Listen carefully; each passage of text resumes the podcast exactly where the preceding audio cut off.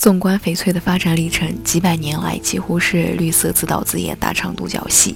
直至近几十年来，翡翠种水掀开了新的篇章。嗨，大家好，这里是藏玉哥翡翠，依然是你们的老朋友美一，从北方发来声音为你读语。今天我们讲翡翠知识，翡翠的种、水、色，你更中意哪一点呢？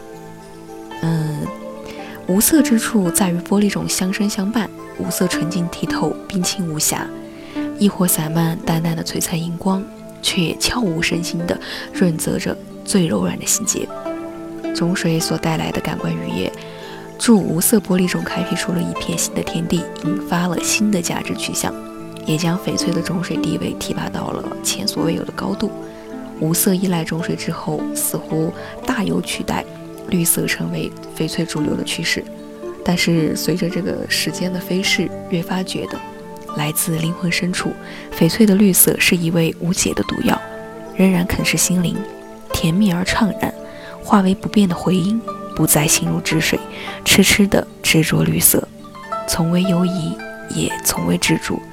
至高无上的绿色，轻易挖掘出一条隐约的鸿沟，想拥入怀，却碍于价格只能仰望。无色趋势，填塞空白。来来回回的对比掂量，高贵绝艳的绿色依然笑傲江湖。任何代替绿色的想法，只能被证明是幻想。看了这么多，那么你认为无色乎，绿色乎，谁能更古？爱翠之人皆好色。买翡翠的时候，很多人都重视翡翠的色。行话说得好，内行买种，外行买色。行家都很看重翡翠的种。种好的翡翠从外表看起来是光泽透亮的，颜色是均匀的，荧光浮现，很有灵性。而外行人更多的看到的是翡翠的色，一昧的追求绿色翡翠，而不管翡翠的种好不好。事实上，有色无种的翡翠看起来是干干的，没有灵性，戴久了会心生厌倦；有色无种的翡翠呢，种水差，但是颜色看起来也没有很多的活力和动感。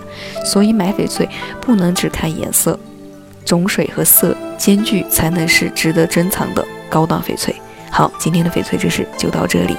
依然是美一从北方发来声音为您读玉。我们是藏玉阁翡翠，坚持只做纯天然翡翠，遵循天然翡翠的自然特性，实现零色差、自然光拍摄以及三天无条件图案获得。感谢您的收听和一如既往的支持。依然是你们的老朋友，从北方发来声音为你读语。今天就到这里，明天再见。